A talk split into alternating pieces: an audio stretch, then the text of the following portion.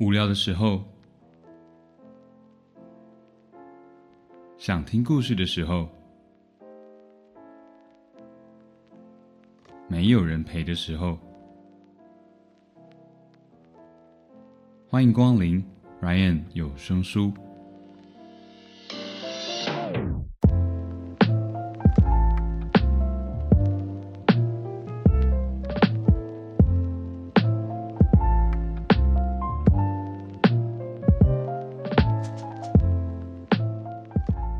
欢迎收听 Ryan 有声书，我是有声书 Ryan。大家今天过得好吗？今年的夏天真的是热到不正常诶，冷气在现代是无法避免的，但一般人注意到自己要凉爽，却没有意识到如何让地球降温，如何真正的做到环境永续，已经是刻不容缓的议题。八月二十五号到九月一号呢，我是最后一棒吧。请跟着我们与十四位 podcaster 一起关心地球，让我们的未来不必在宇宙流浪。本次串联活动跟 Back Tipsy 联合企划，Back Tipsy 是由六位高雄的在地大学生创办的永续食品新创事业，目前在高雄博二有快闪店进驻。更多的串联活动资讯，可以到节目下方的资讯栏查看哦。今天呢，要来跟大家分享一个跟环保相关的故事。一般人听到环保，可能会觉得。呃，是个枯燥的议题吧，但是呢，先别急着把节目给关掉。Run 有声书不同于一般的谈话性节目，有满满的资讯量。今天呢，我们就来说说一个大学刚毕业的女孩，把吃喝玩乐作为她的人生置业，进而达到她推动地球永续发展的故事。有人说，吃喝玩乐跟环保怎么扯得上关系？那你就得好好的听今天跟 Back Tipsy 合作的故事哦。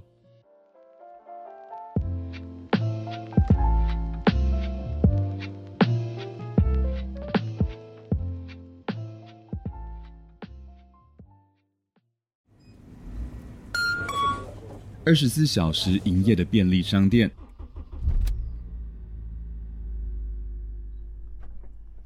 开车一天之内就可以环岛一圈。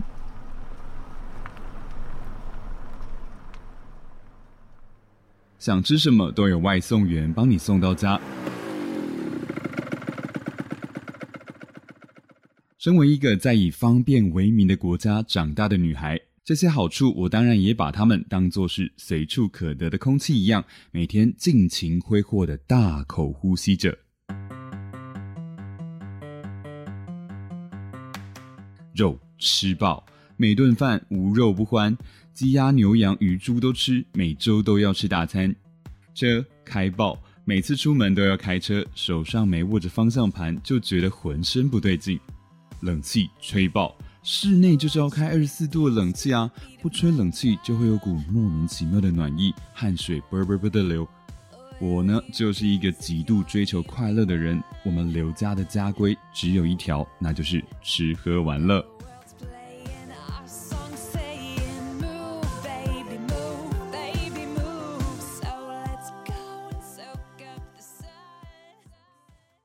然而，真正为我的人生带来转变的，也是这一条标榜着吃喝玩乐的家规。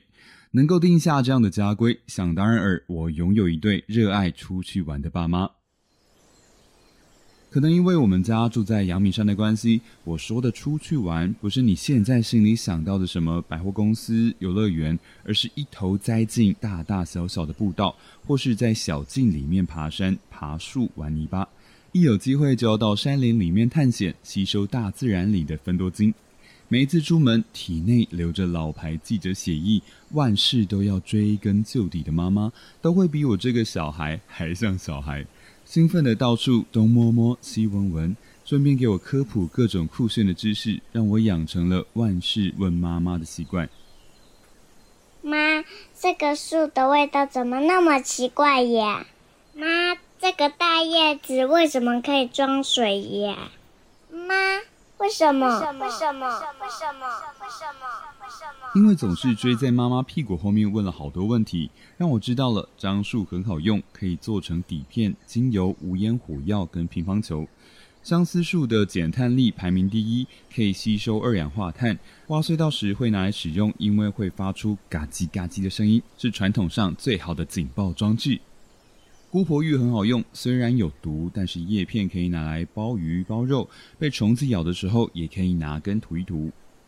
笔筒树已经四亿多岁了，恐龙才两亿哦，是保育类的第二类树种，在全世界很稀有，但日本以南、菲律宾以北，尤其是台湾超多。它的气根还可以拿来种兰花。桃花、梅花、李花可以靠叶子的中间长短来分辨，还可以用来酿酒。柠檬桉在山区的时候很实用，香香的可以防蚊。当时的我还拿着跟防弹玻璃一样强壮的滑盖式 Nokia 手机，根本没有上网 Google 这回事，所以从妈妈那边听来的所见所闻到底几分正确，也无从查证，却养成了我爱问问题的好习惯。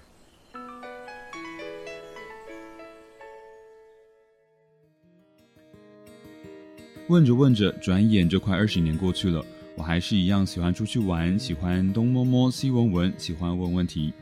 现在的我有事没事就走到山里，跳进海里，摸一摸树干，玩一玩海草。大自然除了带给我开心，更大的作用是刺激我的脑袋思考，一边感受它们的触感，一边提问各种为什么。每一个为什么里面还有更多为什么，问下去总会找到让人满意的答案。虽然游走在山林之间，开了眼界之后，才发现人类的自然游乐场被我们破坏到有了有效期限。也就是因为有了这些更多的为什么怎么办，才让我们发现，其实这些全球暖化还有解方，这些碳排放还有办法缓解。如果我想要继续这样吃喝玩乐下去，看起来必须动起来做些什么了。很幸运的，我发现我不是唯一一个这么想的人。大学时期遇到了跟我一样喜欢问问题，也喜欢帮助寻找环境问题解放的一群好朋友，在上学时就达成共识，致力要让环保这个观念变得更简单。教育、人权、环境这些领域都讨论过一轮之后，我们发现最贴近生活的饮食是一个很少人接触的永续切入点。在台湾跟食物相关的环保永续方案真的很少。目前观察下来，只有几间食物银行跟一些在做丑蔬果跟蔬果过剩的相关处理。这很奇怪，因为每个人每天都要吃，也几乎每个人都爱吃嘛。而且台湾确实是一个剩食量非常大的国家，大到源头，小到每个人的餐桌上都是。这让我们想要找一个方法，让这些剩下来的食物可以在被丢掉、被浪费之前再被利用一次。在找寻解放的过程中，我们发现大大小小的商店都有库存过剩的问题，所以我们去访问一位面包店店长，他是这么说的：如果今天架上只有五六块面包，那经过的客人都不会想要进来买；但是如果有十几、二十个面包在架上，这个店可能就会卖出十七、十八个，因为人在买东西的时候，很容易就会冲动购物嘛，就连我也是，可能会觉得。嗯，这是别人挑剩下来的，或是选项太少，算了，不进去买了。说到底，这就是人性嘛。在这种不断要补满货架的无限循环之下，一定会有一些因为接触空气比较久，导致口感变差，最后被淘汰的面包。像这种被淘汰的面包，就必须用更多的人力去运输、掩埋跟焚烧，每一个多出来的步骤，都是造成碳排放的原因。更不用说，面包还只是盛食中的冰山一角而已。在经过一步一步的努力之后，我们决定好好的利用这些吃不完的面包做成永续啤酒。除了不浪费之外，它还很好喝哦。这也就促成了我们的品牌 Back Tipsy 的诞生。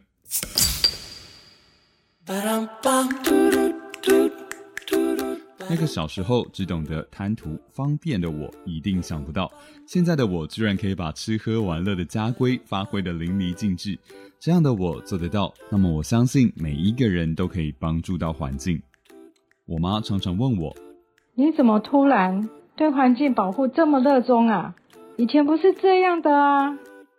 拯救世界、拯救地球，从来不是我投入永续相关领域的原因。我的动机单纯只是想要吃喝玩乐。还记得曾经听别人说，想知道老婆三十年后是什么样子，看丈母娘就知道了。毕竟在问了妈妈长达二十二年的为什么之后，我就是妈妈的分身。我想未来的我，大概就是继续问问题，继续追求我的吃喝玩乐吧。